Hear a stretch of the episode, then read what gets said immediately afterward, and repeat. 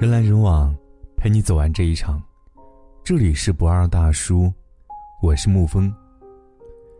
最近有一部剧在热播，叫做《恋爱先生》，书也看了几集，其中有个片段看得很扎心。原本相爱的顾瑶和宋宁宇分开后再见面，顾瑶觉得特别的委屈和不甘心，她心酸的说：“当初我为了你当全职太太，我就不该抛弃一切相信你。”而宋宁宇，他的回答显得冷漠又绝情。这么多年都是我养你，我在赚钱的时候你在干嘛？我相信很多女性看到这段对话的时候，心都是寒的。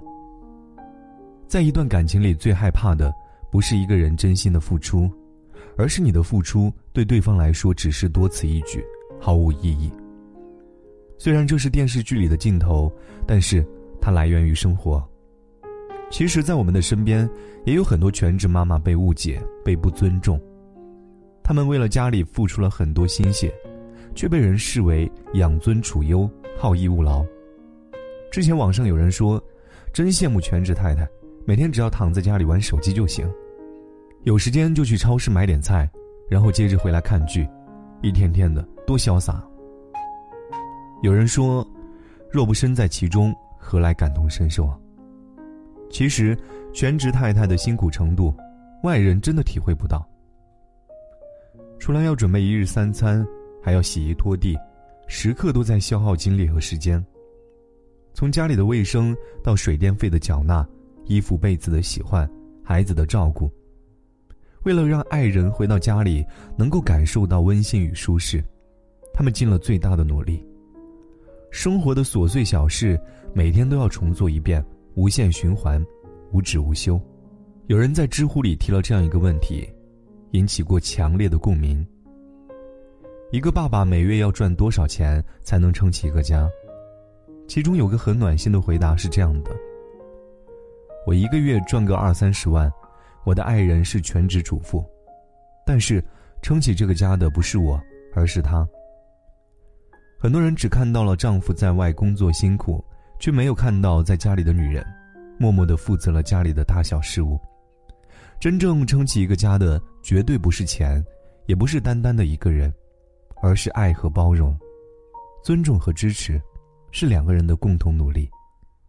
有人在前方披荆斩棘，就有人在后面为你遮风挡雨。世上最美丽的离别里的母亲，每天为丈夫系好领带，拿好鞋子。然后照顾老年痴呆的婆婆，还有叛逆的女儿和儿子。可是她得到的，是满满的不理解，丈夫的不支持，女儿的不听话，儿子的不争气，还有婆婆间歇性的脾气与责怪。作为一个全职太太，她真的很努力的在照顾这个家，她像是粘合剂，调剂着众人的关系，也用爱去保护大家。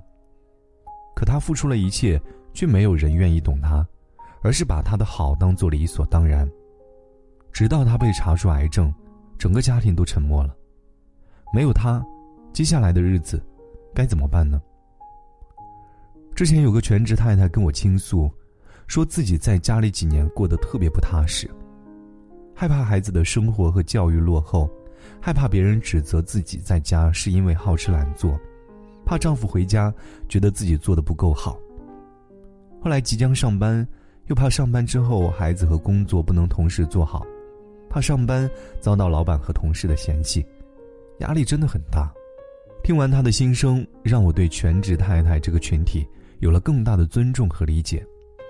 全职太太都做出了巨大的牺牲，用自己最好的年华去换取一个家庭的幸福和未来。除此之外，作为一个全职太太，在婚姻当中一定要学会跟自己玩。千万不要让对方彻底占据了你的生活，也不要把你的一切都典当给爱情，因为真正合适的感情是柔软的、细水长流、历久弥新的。要能从爱情里挪出时间来讨好自己，满足自己对世界的好奇，这需要一个强大的自我，需要将家庭和生活协调好。你需要有自己的兴趣和爱好，掌握一些技巧和能力。最好能保持经济独立，能够自主的支配金钱去做自己喜欢的事，在任何时候都不要停止让自己变得更加优秀，要学会把期望降低，把依赖变少，想要得到的安全感自己给，让自己有随时离开任何人的能力。安全感不是从他人身上获取的，学会依赖自己就是最好的安全感。电影《喜剧之王》里有一句经典台词：“你养我啊。”听起来很动人，但在现实的婚姻里，最好的关系不是谁养谁，而是相互依存，一起变好。我经常在后台倾听大家的心声，这里面有些留言很扎心。如果丈夫都不能理解妻子的辛苦之处，那就更不用期待其他人的理解了，只会让人觉得心累心寒，直至心死。所以说，就注定会承担被放弃、被误解的风险。做这件事一定要有一个前提，他是理解你、尊重你、爱你的人。你要的并不是他怎样的感恩和报答，但至少他要能理解你的辛苦，愿意给你一个拥抱，愿意替你洗碗，愿意暖暖你那被冷水浸泡的双手。那个人不会是你的全部，却能填充你的世界。你可以放心，他走遍山川湖海，最终回归你的浪漫、厨房与爱。这样的感情就像是两个人坐在温暖的房屋里，你为他煲汤热饭，他为你揉揉肩膀，抬头便能看见对方可爱的眼神。人来人往，陪你走完这一场。这里是不二大叔，我是沐风，晚安，亲爱的朋友们。牵手是你躲闪。相拥时你怠慢，情话还没说完，就听见大喊。感动感伤都无关，在你身边依然感到孤单。我枕着你的衬衫，哭湿然后晒干。一言不发，就算你不回应，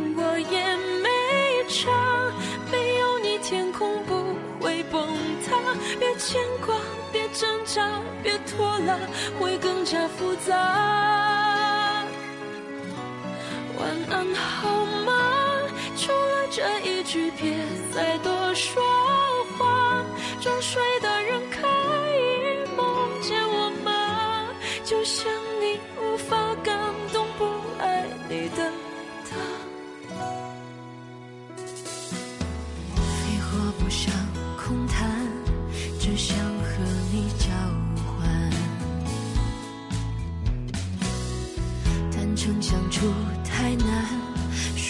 好简单。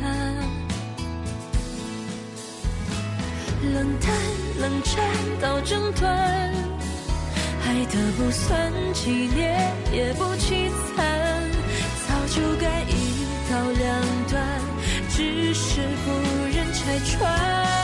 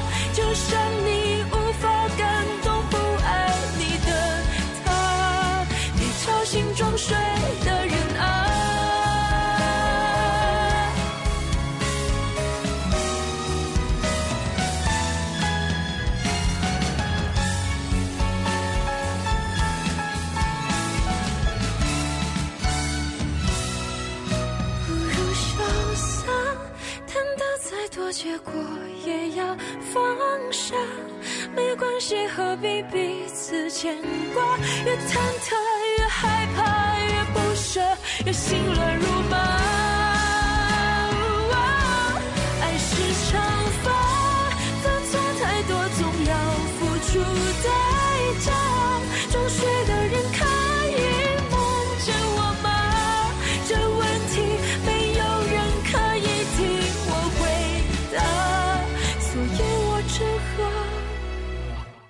己退化。